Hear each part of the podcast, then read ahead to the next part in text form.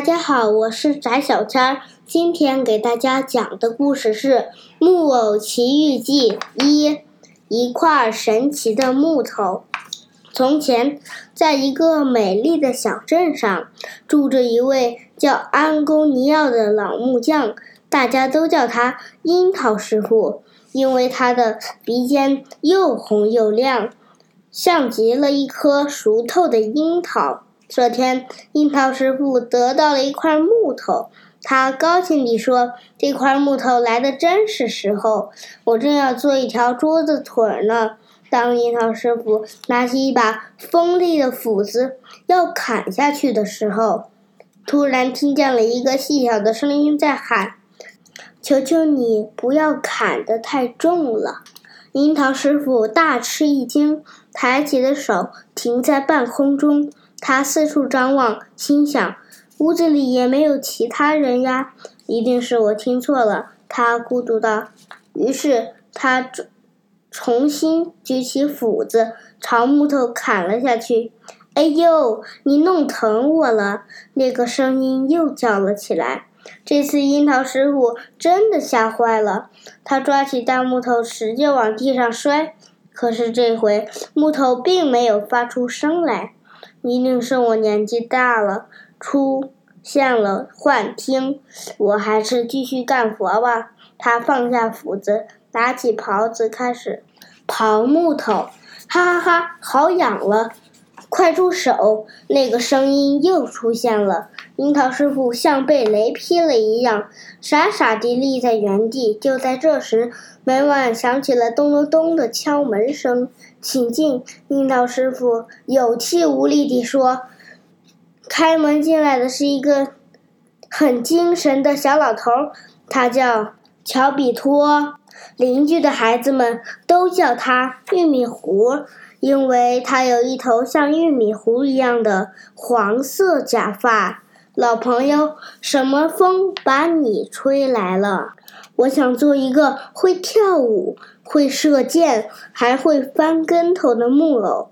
我要带着它环游世界，给人们表演，还可以挣点饭钱。你觉得这个主意怎么样？太好了，玉米糊！那个声音又说话了。你还问我什么？玉米糊？乔比托最讨厌别人叫他玉米糊了。顿时气得满脸通红，不是我，你一定是听错了。樱桃师傅连忙解释，接着拿起那块神奇的木头，递给乔比托：“这块木头给你吧。”谁知道木头狠狠地从樱桃师傅的手里滑了出去，狠狠地打在乔比托的小腿上。啊！你不想送就。明说：“干嘛打我呢？我发誓不是我打的。你说谎！这屋子里就只有我们两个人，我不可能能自己打自己吧？”樱桃师傅一时解释不清，气呼呼地说：“乔比托，你可别耍赖我，不然我就不给你木头了。”乔比托挠挠头，拿起木头，谢过樱桃师傅，就回家了。杰佩托回到家里，就开始制作他的木偶。给他取个什么名字好呢？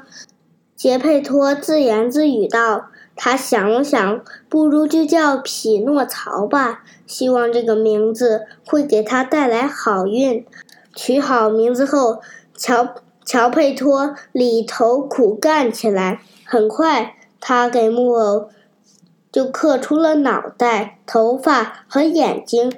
刚把眼睛刻好，乔佩托就发现他们骨绿绿地转动起来，然后目不转睛地盯着他。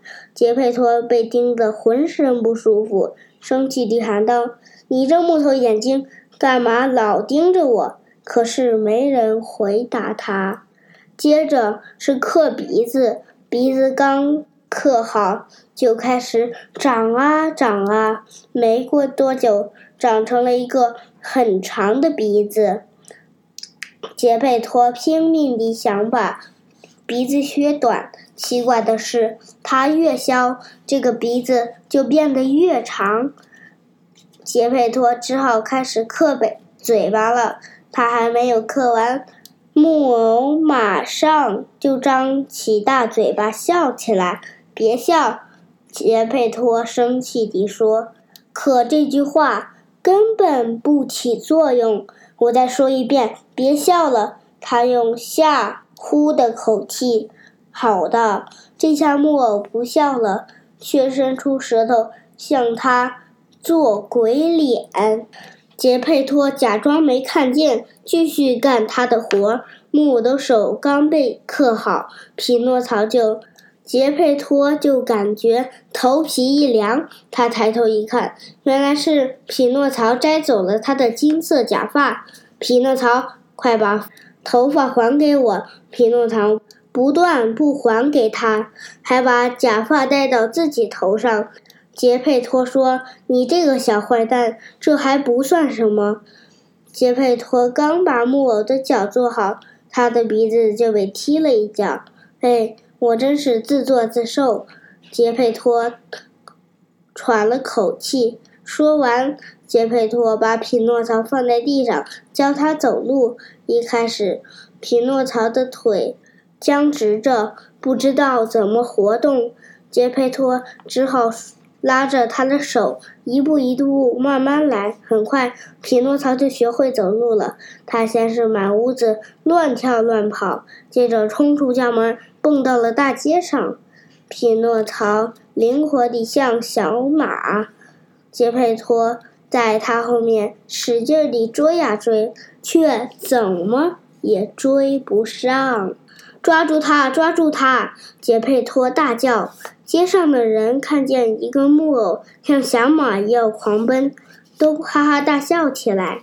一个警察听到了喊声，跑过去，跑过去一把抓住了匹诺曹的鼻子，然后把他交在杰佩托手里。杰佩托真想狠狠地抽匹诺曹的耳朵，教训他一顿，可是他居然找不到耳朵呀！老天，他忘了给匹诺曹做一对耳朵。我不回去。匹诺曹一屁股坐在地上，懒着不肯回家。看爱热闹的人们都围了上来，叽叽喳喳地讨论着。可怜的木偶，也许杰佩托会揍他嘞。杰佩托看看着老实，可对孩子们挺凶的。也许他会把木偶切成碎片。听到这些，警察也糊涂了。最后，他放走了匹诺曹，反而把可怜的杰佩托关在了监狱。各位家长朋友们、小朋友们，今天的故事就讲到这里，拜拜。还有，咱们下次接着讲这里的故事。好了，拜拜。